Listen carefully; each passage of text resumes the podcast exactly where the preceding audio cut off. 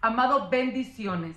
Había un niño hablando con su padre y viene el niño y empieza a decirle a su papá, papi, cuando tú creías que yo no te estaba mirando, yo te vi colgando mi primera pintura en la pared y entonces sentí deseo de pintar otra más.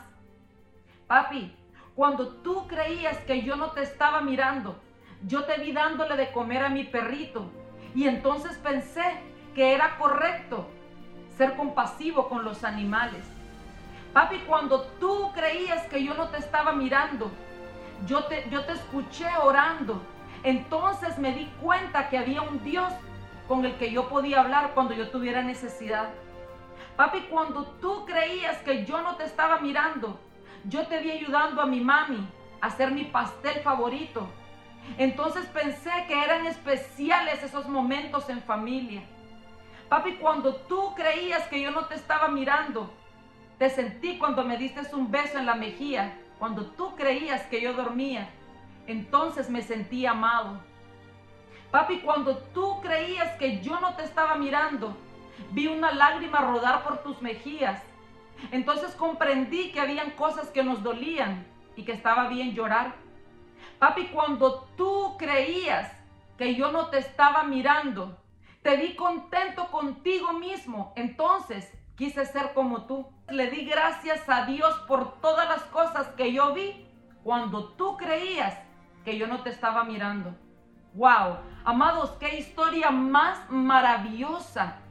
Aquí nos está enseñando claramente esta historia que nuestro ejemplo es poderoso, que nuestros hijos siempre nos están mirando, amados. A veces creemos que porque ellos están bien pequeñitos no nos están observando, ellos sí nos están observando. A veces pensamos que los niños pequeños están jugando con sus carritos en el piso, con sus juguetes, y que ellos no nos están mirando, pero ellos lo están viendo todo, amados. Aquí nosotros podemos aprender con esta historia, amados, qué importante es el ejemplo que nosotros les damos a nuestros hijos. Aquí esta historia nos enseña, amados, de que nuestras palabras tienen que ir en acorde con lo que nosotros hacemos, que nuestras palabras y nuestras actitudes tienen que estar en armonía. Es por eso que dice la palabra del Señor, amados, que hemos vencido, amados, por la sangre del Cordero y por la palabra de nuestro testimonio. Porque qué importante es el testimonio que nosotros damos delante de los hombres, pero aún, hermanos, más importante el testimonio que nosotros estamos dando en nuestra casa. Amados, nuestros hijos están viendo todo lo que nosotros decimos, pero también todo lo que nosotros hacemos.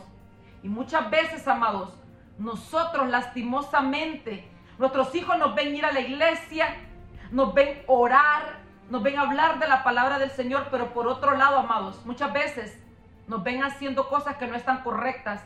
Tal vez nos escuchan hablar mal de los demás, hablar mal de los hermanos, e incluso nos pueden escuchar que salen palabras deshonestas de nuestra boca.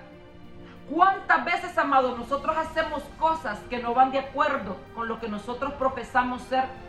Entonces en esta hora el Señor nos está diciendo, amados, que nuestras palabras tienen que ir en armonía con nuestras acciones.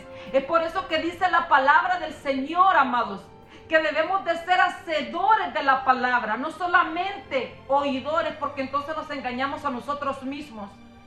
Dice la palabra del Señor, amado, que tenemos que instruir a nuestros hijos desde pequeños y aún que fueran viejos, no se apartarán.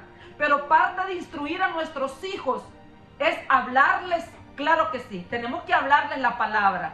Tenemos que desatar la palabra del Señor, enseñarles la palabra del Señor, pero también debemos de modelar la palabra del Señor, que nuestros hijos puedan ver en nosotros reflejado a nuestro Señor Jesucristo, amados. Así que el corazón de esta palabra es que nuestros hijos, si nos están viendo, aunque nosotros creamos que no, ¿qué testimonio, qué ejemplo le estamos dando a nuestros hijos, amados? El Señor nos está diciendo en esta hora que el ejemplo es tan poderoso como las palabras. Así que tienen que ir los dos en un mismo sentir. Amén, amados. Recibamos la palabra en el nombre de nuestro Señor Jesucristo. Estamos orando por cada uno de ustedes. Yo soy Sofía Morel de Sánchez, sierva de Jesucristo por pura misericordia. Y esto es palabra de poder. Shalom de Dios, amados.